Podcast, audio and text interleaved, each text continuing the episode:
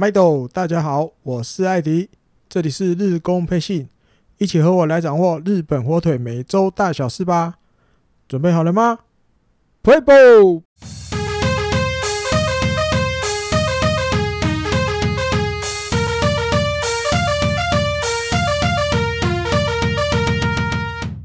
欢迎您来到第二十集的日工配信。嗯，在这一集节目，其实录音的时候。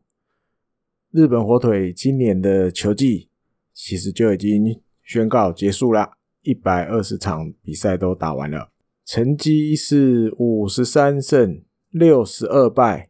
五和，胜率四成六一，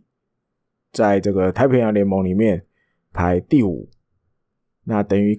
去年也是第五，连续两年都排名第五，在 B Class。是日本火腿搬到北海道之后，第一次遇到这种情况，就是连续两年都在 B 段班，而且都是第五名哦。其实有一点点小小黑暗时代的感觉哦。其实如果大家不知道有没有跟我一样的感觉，就是其实看去年的比赛跟今年的比赛不会差太多哦，就是大家需要进步的地方，其实其实都还蛮。清楚的哈，就是比如哪哪几个位置是缺点，哪几个位置可能跟其他五支球队比起来稍微弱一点，什么好像都差不多哈。看看，或许不见得一年就能马上有什么大转变，然后或许可能需要几年的时间也说不定，这个也很难讲。好，那我们再来介绍一下好了，介绍一下这个球队今年的一些统计数字。啊，因为这里日本网友整理出来的，啊，我就来跟大家分享。今年整体防御率四点零二，最后是四点零二，其实中间有一度还可以三点多，后来又又稍微增加了一点。那四点零二在太平洋联盟是排第四的，这个团队打击率两成四九，在太平洋联盟是第二名，然后全垒打数。八十九支，在太平洋联联盟里面最后一名啊，等于全垒打数最少。然后盗垒是八十次，然后在联盟里面是排第五，就感觉哎，长打力哦，还有速度有比较逊一点，然后比较逊一点，跟其他球队比。那其实我觉得全垒打或许以前。刚搬来北海道的时候，其实那个时候的日本火腿也不是以全垒打就是为主力的哈。但是道垒在联盟排第五，我觉得就有一点点，也是类似去年嘛。我记得以前在忘了在哪个节目里面也有讲过，这种感觉就很像自废武功的意思。哦，你日本火腿还是得需要一些有脚程的，不能只靠西川遥辉一个人在跑，然后还要其他的选手，我觉得也要。多多加油，多多在这个盗垒这边有点贡献。或许这可以跟这几年可能球团给监督，或是监督自己的意识，要在这个长打啊，或是什么整个战术体系，我觉得也有关系。然后就是感觉很明显，就是他去放弃积极盗垒这一块哦。嗯，好吧，再聊一下个人奖项。今年近藤健介上垒率就等于太平洋联盟最高上垒率奖，连续两年，今年是四成六五。那他自己是说，对于上垒这一档事，然后这是他是觉得这是他给他自己的一个任务，他本来就应该要去做这件事。好，那因为太平洋联盟其实也有很多很厉害的打者。能够就是最后成绩比这些厉害的打者好，他觉得对自己就是是自己的一个骄傲。只是球队没有拿下联盟优胜，这个不甘心哈，非常的强烈，不甘心的感觉非常强烈。好，那另外还有一个个人奖项是中田翔这个一百零八分的打点，拿下这个打点王。那虽然最后一场比赛没办法拿全垒打王啊，至少拿一个打点王回来，这是他相隔三年个人第四次拿打点王了哈。那、嗯、因为其实他心里其实还是有想要拿全垒打王哦，因为如果拿到的是他职棒生涯第一次拿到全垒打王，那当然只差一次，只差一支没办法，总有一些遗憾啊，总有一些遗憾。那拿战全垒打王是他自己心里的一个希望，只是最后他还是觉得啊，比起拿全垒打王，嗯，他更感谢拥有，他感谢拥有的是这么这么多球迷。一直以来，比如在观众席鼓掌替他加油，这些他觉得这些他更更珍惜。然后，那当然还有，他还访问的时候也有开了一个玩笑哦。他说，接下来他真的有想要去跟球团建议砸幌巨蛋的墙不要那么高。他说。他今年打在那个墙上的至少有十支，十支安打是打在墙上的。如果墙不要那么高的话，他早就轻轻松松就是全垒打完了。当然这是玩笑话，然后你要札幌巨蛋去改也不太可能。这个以前球团跟札幌巨蛋管理的这些个管理公司之间的这些有的没的，也蛮多球迷应该都有耳闻的哈。札幌巨蛋很硬的，没有那么容易说要改就给你改哈。好，那聊完了今年稍微就是一些嗯成绩啊，或者是个人奖项之后，这一集的节目我就不像过去一样，就是一天一天这样子分享新闻哈，我就整理了几个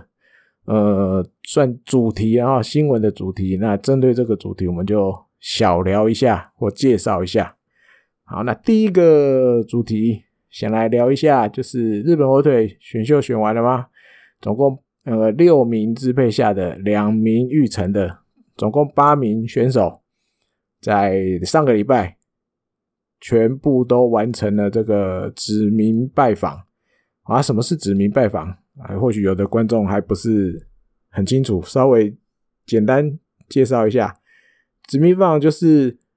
一般职棒的这些球团哦，他选哦，比如在选秀会那天选的这些人，他们就会去约时间哦。但一般第一指名几乎都是隔天。如果刚好，比如说他这个球队是在关东，他指名的选手刚好也在关东，那有可能就会当天晚上就杀去。比如这个，比如是他是个大学生，他们就可能跑，马上就跑去这个。学校啊，跟他做这个指名拜访啊，就是稍微跟他讲一下我们指名的意义，怎么我们希望接下来怎么样怎么样，挨杀子的意思啊。那如果没有的话，可能一般第一指名都隔天比较多，好，除非可能等时间排不上，那可能就会安排别的时间。那陆陆续续大概就是尽量会尽快。不过我觉得不会超过两周了，一般来讲不会超过两周，一般都在一个礼拜以内，希望就有人通通都把自己选到的这些选手都挨杀子过，指名过。那当然会去的，一般来讲，这个负责的球探会去啊啊，当然就是可能是比如球探部长之类的，或许更有诚意的，或许妓院自己去的也都有。那基本上一定会去的就是负责的球探。好，那你此除此之外还有，因为如果顺利的话，当然就两双方都很高兴嘛。接下来可能就其他要进入其他的步骤。那偶尔当然也是会有一些比较特例的情况哦。以日本火腿的 case 来讲，比如说大谷翔平，对不对？这大家或许都有印象。当年他一开始是说他去美国嘛，所以指名第一次去指名拜访的时候。一定不会有什么结果嘛？那时候你也不肯见一次面就把他的想法扭转过来。哦，那所以的第一次可能就简单的打招呼，对不对？寒暄一下，那表达一下我们真的想要你加入的心意。那当然对方也不会那么快就答应，所以可能就会要约第二次，哦，甚至要第三次这样子。对，菅野智之，对，还有这都是有一些哈，都是要这样，不是一次就成功的哈。都没成功的也会有，好，那就看这个球团在这个双方的会谈当中怎么去说服或是介绍自己给给这些选手知道。然后，那基本上这八位选手都已经完成了，陆陆续续完成了这个指名拜访。那里面有一个比较好玩的，比如金川优马第六指名北海道的选手出身的选手。那大家知道他，呃。本身就是个日本火腿的球迷，从小朋友小学的时候就会去球场看球。对，那他也加入这个日本火腿的球迷俱乐部十四年，啊，到今年为止十四年。那他还在想啊，那明年的第十五年，他要不要继续入会啊，继续加入球员俱乐部，变成一个球员兼球迷的角色？那当然，指名拜访的时候，球团也知道。因为这个选手很特别，对不对？他到产子就是有在加入我们球迷俱乐部的，就是去拜访的时候，他就带球团这边就带了一些礼物啊，比如这些礼物就是明年如果你加入球迷俱乐部啊，你可以从这些赠品来选其中一样。好，对于我们一般人来讲，那球团比如就带了，比如明年有的，我记得我看到照片里有包包。啊，有一个抱枕，还有一些其他的东西，就等于带去当做拜访他的小礼物。那金川优马就很高兴，然后很高兴。另外，我看有两个，我可以觉得可以来补充一下，因为上一集的节目可能聊到他们比较少一点。啊，就是两个育成的选手，那去指名拜访的时候，有育成第一指名的这个松本辽大花卷东的投手，他当然。最向往的选手一定就是学长大谷翔平啊！他说，不管是比如投球的时候怎么使用自己的身体啊，还有一些其他的学的地方，他其实都很多都在参考大谷学长啊。自己也有一本书，大谷选手的书，叫做《化不可能为可能》，这个大谷翔平的一百二十趴思考啊，书名大概是这个样子啊。这本书他哇翻到烂了就对了，一而。一而再，再而三的读，对，那他他当初会去读花卷东高校，也就是因为大谷翔平的关系，他才去读花卷东。哦，还有呢，明年要加入职棒了吗？他的手套他已经去定做了一咖，定做了一咖，他选的颜色跟大谷学长一样，在这个职棒第一年的时候用的同样的形式，同样的颜色。这个亚瑟士的蓝色，等于他去定做了一咖跟大谷第一年的时候用的手套一模一样的，我真的算大谷粉吧啊，这个算大谷粉的。好，那第二个玉成子民，第二子民的啊，这个齐藤伸治，那他是东京情报大学，他的出身是千叶县的哦，所以他其实嗯算。蛮喜欢的投手就是一样出身千叶县上泽直之，哦，他觉得上泽比如投球动作很漂亮啊，对？然后站在那边投球的感觉有那种王牌的气势，他很希望就是明年来到的时候，他可以跟上泽讨教一些很多投球上的东西，因为毕竟他转投手是高中毕业要。读大学的时候，我就因为后来一天一天，其实有一些报道就出来了。因为他以前在习志野高校的时候，他是内野手，而且是替补的啊，替补的。那但后来要毕业啦，这个习志野高校的小林监督他就建议他，因为他知道这个齐藤伸治的背力不错，啊，臂力不错，他就推荐他，你考大学的时候，哦因为。他们这个有在打棒球的，可能要去读大学，会有一些比较跟一般考试不同的管道。然后就是除了你要考试之外，你可能也有他会看一下你的棒球的实力啊或什么的。那小林监督就建议他，你要不要试试看投手？那就哇，还真的哦，就就录取了啊，就去东京情报大学读书了。那他也就从大学开始当投手。所以还有很多要学的，他希望可以跟上泽去多多讨教。那高桥球探啊，负责这个斋藤伸治齐藤伸志的球探，他就说，虽然他当投手的经验还很浅，哦，但是至少，嗯，相对的，然后相对的肩膀的使用也比其他投手少，那感觉未来的可能性有很多哦，就是让人家想象空间很很广的感觉哈。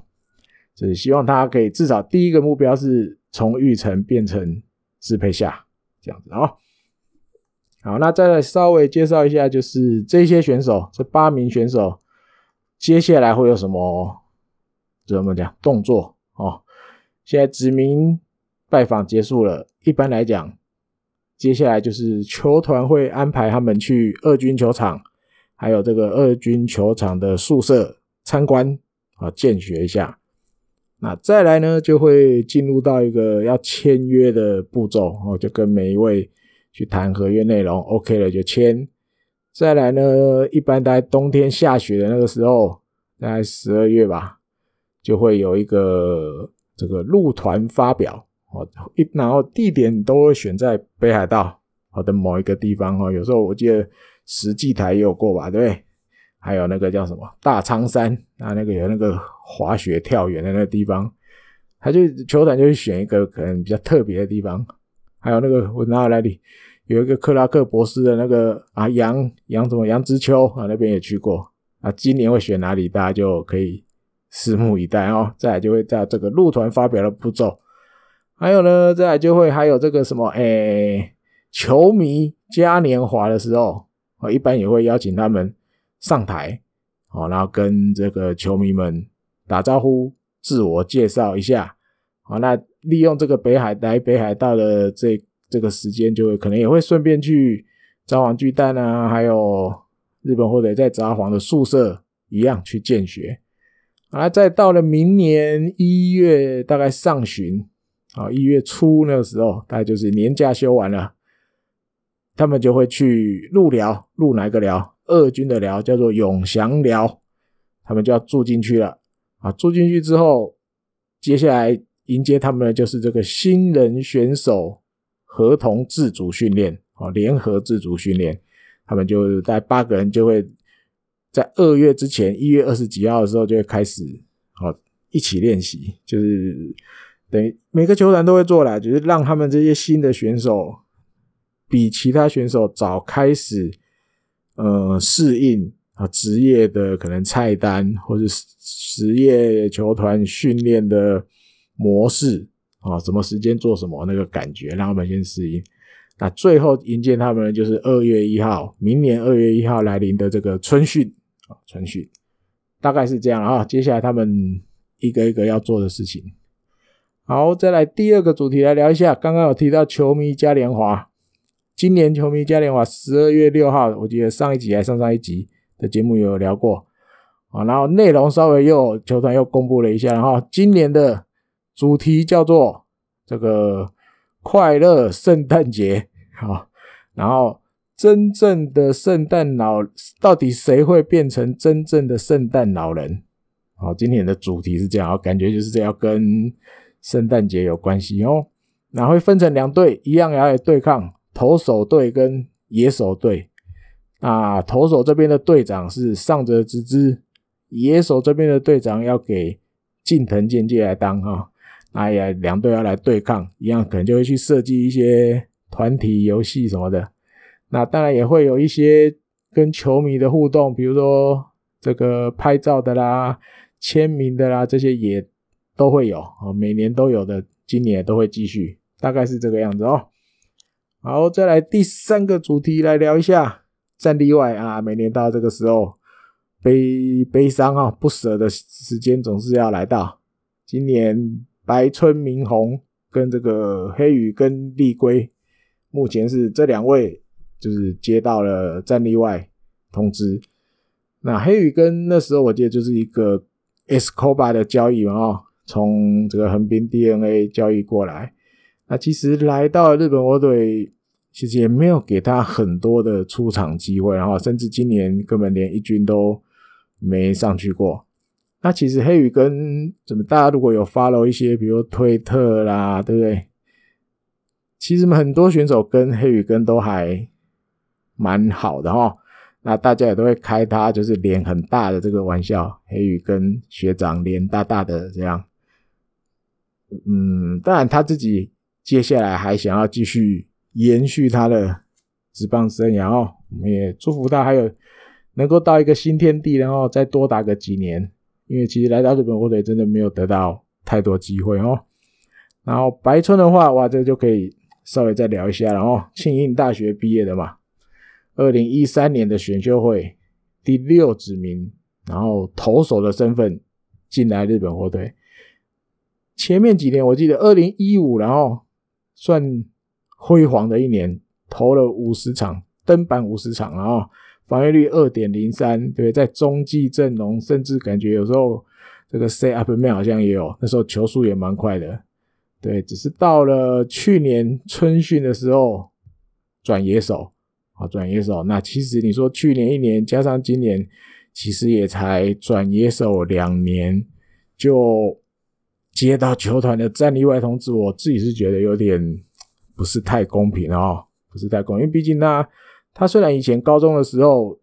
球探报告里面就有提到，他其实打击啊速度都不差，那读大学之后基本上他就是都专职投手，那你到了职业，嗯。转成野手，而且也才两年，你就要盖印章定他的生死，我觉得有点残酷哦。而且白春刚提到了去年春训，二零一九年春训的时候，我还记得那一天，那一天刚好我们就是我跟滚阳他们呢有去那个嘛，那个那个采访，对，受这个奇摩的的邀请，这样。雅虎了啊！雅虎体育的邀请，那一天早上我还记得，我忘了我，因为大家如果有去国头村日本火腿春训的那个二军的用的那个球场，呃，我忘了我为什么球场后面是有一个田径场，对，我忘了那天我为什么早上要，我就去田径场那边看，我可能是要去看会不会有人在那边。自主训练吧，我猜是这样。我那时候的动机可能是这样，所以我就绕出去。那我要走回来往球场这个方向的时候，我其实有遇到白村明宏，他一个人，呃，我记得没有拿球棒，但是他有拿打击手套，我印象里是这样。然后他就往就是田径场、运动场那个方向走。可是那时候我没脑筋没有马上转过来，你知道吗？因为他其实那个时候会在那个出现就。会比较奇怪啊，因为他其实那时候还是投手嘛，以以消息还没公布前的话，他是投手，他不应该是往那个方向走，你知道吗？因为春旭每天的菜单都会列出来嘛，那他应该去哪里？他应该去哪里？这应该都是固定的。照理讲，他应该不会出现在那边。可是我那时候没反应过来，我记得是到了傍晚了吧，看到新闻，日本记者写的新闻出来了，才知道哇，白村在那一天。被转成野手，就是球团跟他谈了之后啊，球团建议他，你要不要试试看转野手？那他点头了。我还记得后来再隔一天，我们在球场看到他的时候，他就开始在拿棒子在那边挥棒啊什么的。我记得一开始是不是他棒子还是中田翔借他的之类的？嗯，我觉得是这样。那所以你说他转野手？以我印象里面是球团要求的，对？球团可能觉得你在投手方面可能控球已经不好了，然后又有一点点受伤，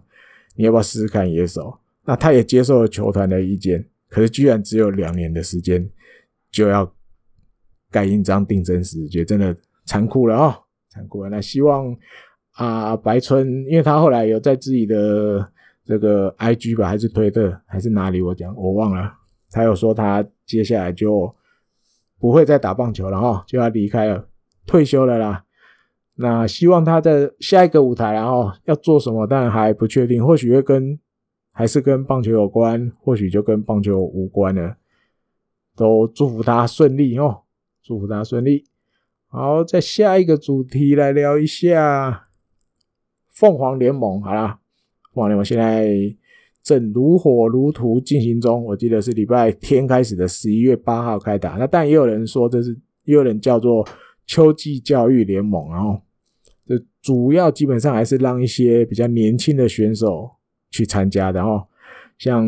日本火腿今年就目前，因为他这个人是可以随时换的哈。那参加的二十九个人，一开始是这样的，比如生田木啊、吉田辉星啊、河野龙生啊、立野和明啊、西村啊、矢木莲啊、福田俊、铃木健史、铃木辽太郎、宫台康平、哦吉田佑树、望月北浦，对吧？还有这个。这个这个这个玉城的长谷川啊，高山啊，啊捕手比如俊拓也、田宫、梅林，内野手有清宫、野村佑希、上野、南坡、金井啊，还有通口。外野手有基野优也、万坡中正、片冈奖人，那个宫田辉星、海老原一家，哦，大概就这样。但这个都可以随时再更换了哦，所以大部分其实日本火腿派出的都还是年轻的选手哈。但有一些你说老将或者是打比较多年的，他不想要自己的身体那么快就就要关机了，他也会自自愿去参加哈。也有，比如说我记得西武的那个什么啊，忘记了啊，他就自愿去参加。也有一些有时候会有一些比较年长的选手会去哈。那跟这个相关的还有一个就是稻叶笃纪，哦，因为大家知道，大家明年奥运还是要打嘛，对不对？稻叶笃纪还是要当这个萨姆莱甲片的监督。那为了不要让他就是忘了怎么调兵遣将啊，虽然不可能到忘了，忘了就太夸张了，让他有多一些执掌在球场上作战的这个机会。所以在这个十一月二十六号，日本欧德对西武，还有这个十一月二十七号对中日的这两场比赛，监督的这个职务会交给稻叶笃纪来做。哦，那当然稻叶笃纪刚好也是日本欧德现在的就是 SCO 嘛，哦，就是做一些这个就是怎么样社会贡献、公益这一类的东西的哦。那但去年我记得去年在秋季交易联盟也有。稻叶笃纪也有当过两场的监督了哈，但但春季交易联盟监督不是不是那个立山因素了啊，记得应该都二军监督去比较多，荒木大辅这样。好，那最后再聊一个凤凰联盟，到录音的这天进行日本火腿进行了三场比赛，十一月八号三比零赢中日，十一月九号七比一赢软银，十一月十号。九比六赢横滨，哦，那这三场比赛目前到我录音的这一天进行了三场三连胜，哇吼嘞哦，怕这些没那么重要的都很厉害，呵 呵这个公司战的时候就糟糕了哈、那这三场比赛里面，这个最抢眼的还是野村佑希啊，一路从这个季末抢眼到跑去了宫崎，还在抢眼。他对中日的比赛打了一支二垒安打。对软银打了一支两分全垒打，对横滨打了一支三分全垒打，等于连两天开轰啊！还有另外一位海老原一家也一样很猛，虽然还在育成，但是他长打能力是真的不错，只是要深层支配下，可能我觉得比如守备或什么的，可能要加油了哈。长打能力毋庸置疑还不错。十一月九号对软银打了一支全垒打，十一月十号。对横滨，他也打了一支全垒打，而且是一支满贯炮啊，等于他也是连两天开轰，就是目前这进行了三天最抢眼的两位选手啊。好，再来下一个话题，聊一下这个很好玩的啊，新闻报道出来，这个大家知道日本火腿要盖新球场嘛，对不对？上个礼拜有这新闻说，在这个新球场的建设地里面。挖到温泉啊！挖到温泉的热乎乎的温泉就这样喷出来。内容是这么写的啊，就是大约在这个球场盖球，因为地很大嘛，地不是只有盖球场，它旁边还有旅馆、shopping mall 啊，一堆有的没的。在这个球距离主球场大约三十公尺，大概东北方三十公尺的地方，他们就从八月的时候就开始挖。八月的时候开始挖，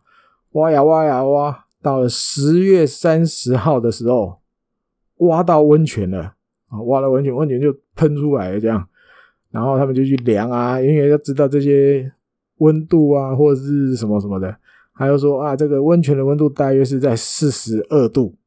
哦，那这个温泉的颜色是属于比较淡的茶褐色。那至于它的成分呢，现在正在分析当中，哦，分析当中。那大家知道，因为如果有看那个形象片、形象什么片、纪录不是讲纪录片、形象广告，就是星球场的那个影片的话，大家很有印象的就是影片里面山垒的上方会有那个边泡温泉边看棒球的 idea，哦，在影片里面有出现，而且。旁边的饭店其实当初在规划的时候，这个饭店业者也有规划，希望他们的这个客房里面是可以泡温泉的，啊，可以泡温泉。所以其实这个饭店业者在做这些行事前的这些地质调查的时候，他们其实得到的情报就是这一块建设地的下面有温泉的可能性很高。啊，很高，所以他们就决定要来挖，真的挖到了啊，真的挖到。看来这个以后啊，二零二三年新球场盖好要开始营业的时候，这个边看温泉边看棒，哎，边泡温泉边看棒球的梦要实现了哈。实际上，因为挖到了，我觉得很多事情就简单很多，然后对，因为 你只要管线。拉好，温泉就会一直出来。因为如果没有挖到，我想大概一定就是每天得可能用那个卡车去有温泉的地方载温泉水来换或是加，大概就是这样。那但是挖到了，我觉得很多事情就会比较简单，然后不用那么麻烦的运来运去的。好，大家就期待啊，这个我觉得一定不止我们想要泡，日本人自己都想要泡，然后。以后会怎么卖这个山垒上方温泉席？是不是这样讲？温泉席的票，大家再来期待一下。接下来来聊一下鹤冈胜也。这个上个礼拜新闻说，鹤冈胜也他因为现在其实就已经是捕手兼这个投捕教练了哦，三十九岁，明年四十岁的时候，他一样要现役续行。现役续行的意思就是他继续当选手，还没有要退休。那当然，兼任教练一定还是会兼任，因为一般兼任教练的其实主要其实都大部分都在做教练的工作比较多了哦。今年大家这样看下来，其实也都蛮清楚了哦，主要都是当教练啊，偶尔才会上去蹲。那他其实，在去年，比如田中贤介啊、石松一成都隐退之后，他已经是最后一个。曾经经历过日本火腿还在以东京巨蛋当主场的那个年代的选手，他是最后一个了哈。那所以他还没退休，其实某种程度也怎么讲，对一些老球迷来讲，还有一点点回忆的感觉哦。那当然还有大家知道，他以前是达比修的专用捕手，只要达比修先发的时候，就是。这个鹤冈胜也蹲，那刚好这个第一指名的伊藤大海，他最向往的选手就是达比修。啊，虽然达比修现在可能短时间内还不可能回来日本哦，就算回来日本，不知道会不会回来日本火腿，然后不见得是当选手，可能当教练，可能当一个什么，或是回来看看也好，好吧？对，但还不知道。但是至少好不好？这个达比修当年专用的捕手还在这个队上，好，相信伊藤大海也可以借由跟鹤冈胜也这个交谈啊、讨教当中，可以获得一些当年达比修怎么，比如怎么投球啊一些东西哦。相信鹤冈胜也一定可以，也可以跟他分享很多。然后还有一个就是。嗯，我觉得还有年纪，虽然鹤冈胜也已经是兼捕手、呃兼教练了哈，毕竟我觉得球队里面还是要有几个比较年长的选手，像前面提到这个黑羽根，虽然他都没有上一军，但是他在二军的角色，我觉得除了出场比赛之外，他也可以发挥很多，因为二军年轻选手就是很多嘛，尤其日本火腿来说，这些年轻选手一定有很多遇到一些问题想要问人的时候，其实黑羽根都是他们的像老师一样，会给他们很多建议或什么的哦。那黑羽根也要离开了，鹤冈胜也当然基本上都在一军，所以我觉得好像日本火腿球队里这样子的角色的选手越来越少哈。一军或许比较不用烦恼哈，比如投手还有宫西，对不对？捕手或野手还有鹤冈，那二军这边感觉又更少了哦，跟三十几岁以上的好像可能找不到了哈。这个我觉得是也是一个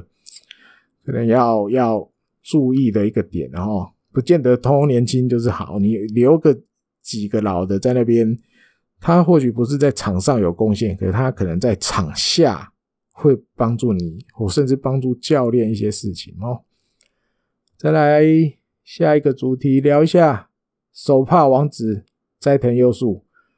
这个之前有新闻说他明年还要继续打，对？那当然要接受手术。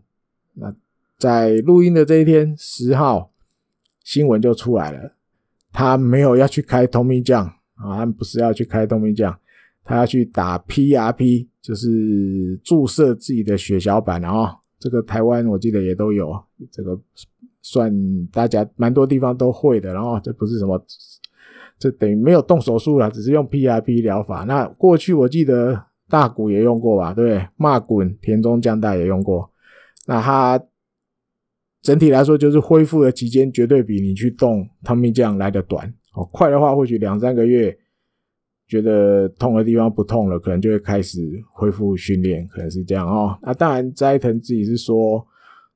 他觉得，但对球团抱歉，然后他也自己也觉得没不应自己不应该再让球团等那么久哦，等那么久，所以他选择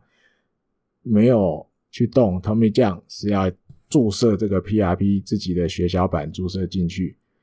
嗯，我个人觉得是，因为报道虽然是报道哈，因为当初大家如果还有印象，这个斋藤优树他曾经有一个旧伤，就是肩关节唇损伤，哦，这个一般大家都叫这个叫投手的什么绝症，你投手要是肩关节唇损伤，你大概就不可能再投出什么成绩了哦。斋藤优树那时候受伤了，而且他没有选择开刀。他当初我印象里，他没有选择开刀。我自己的猜测，然后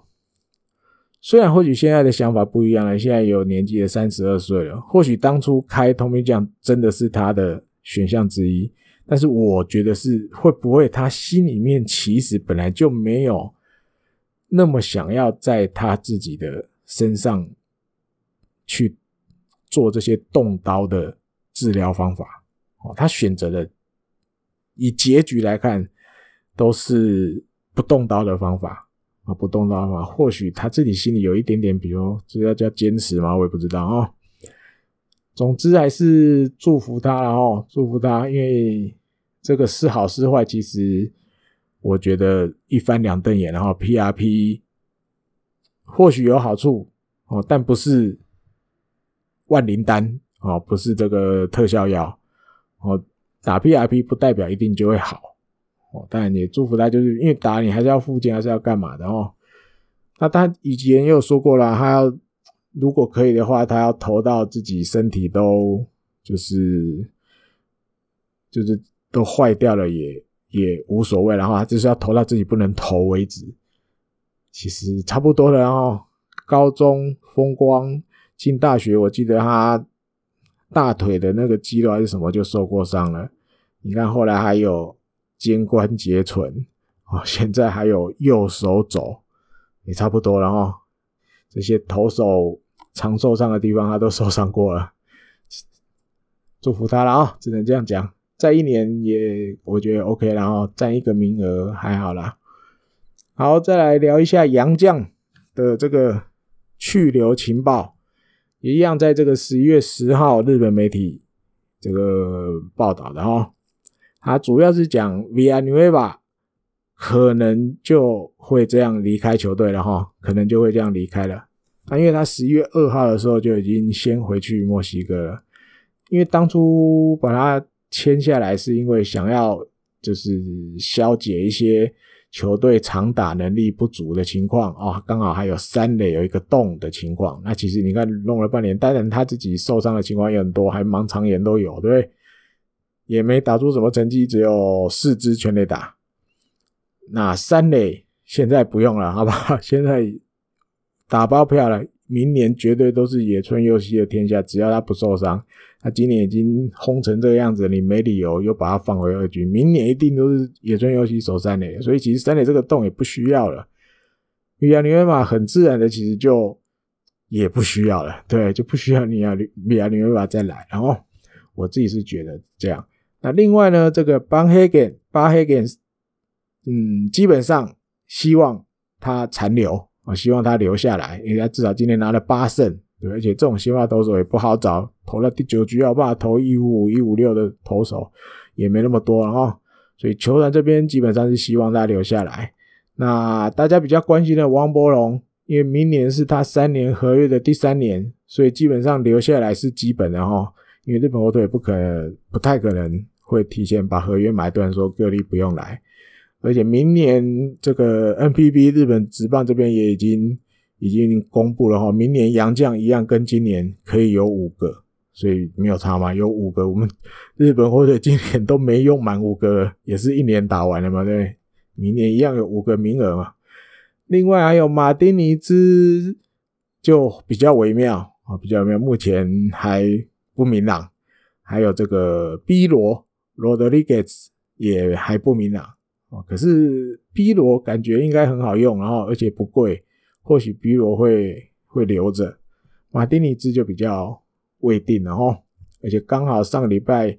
有一个报道，我忘了是哪一家日本媒体写，就是稍微写了一下这个马丁尼兹跟日本的缘分，然后简单我记得意思就是，因为我还没看完，我忘了，但是我一我有看到的部分的内容是，就是介绍他，比如因为他女儿是在日本生的，然后他当初。其实老婆要生女儿的时候，他是都没有想过自己的女儿会在日本出生啊，他没有打算，也没有这样想啊。但是因为他来这边打球，就遇到了，那他也很感谢，就是日本不管日本或者球团，或是那时候在医院里面这么多这么多照顾他啊，照顾他老婆，还要照顾他的小 baby 的这些。人员，哦，可能是医疗人员，可能是球团人员，他就是很感谢这一些东西，这些都是他来日本打球前没有想到过的事情，所以感觉有这一篇报道，不知道会不会就有一点点跟大家道别的感觉哦，我自己的乱解读，好吧，就这样。好，下一个题目来聊一下，这也是十号的新闻，十号这天还爆，准备想爆出来。刊出蛮多跟日本队有关的新闻。那这一条新闻里面写的是，明年的教练团不会有大幅改组啊，不会有大幅改组，基本上就是教练应该大部分都差不多。好，那大家比较关心的就是这个立山监督的去留。吉村浩剧院是说，因为接下来大概十号以后，他们就会找时间，哦，基本上球团社长还有。这个老板，这个集集团的老板啊，吉村浩剧院自己加上立山监督，他们四个人会好好的聊一聊哦。基基本上就是老板跟球团社长要掺进来，大家要来一起把立山留下来。我的解读就是这样啊，你想办法就是要继续留下来，因为目前看起来，我觉得真的是应应该如大家一般推测的啊。就是希望他能带到这个稻叶，把萨摩莱甲片执教完，然后接着来接日本火腿监督，应该是这样，没有意外应该是这样哦。当然就看啊，看这三位大头有没有办法把立山劝留下来，还是立山这个心意已决，一定要走。好，这就接着看下去。最后一条，西川遥辉跟有原航平。在这个九号的比赛结束之后，已经正式的跟球团提出他们想要利用入闸制度去大联盟挑战的意愿没有变啊，他们还是要去。那当然，这是去年这是在谈合约的时候，谈今年合约的时候，他们两个人就已经说过了。那但只是再一次跟球团表明心意没有变，他们希望接下来就能去。那目前普遍，比如以有原航品来讲，日本媒体这边写的是有一些球队对他评价还不错哦，主要是打职棒这段期间以来也没有什么受过太大的伤哦，那一基本上价格也不会太高哦，不会太高，就是有一些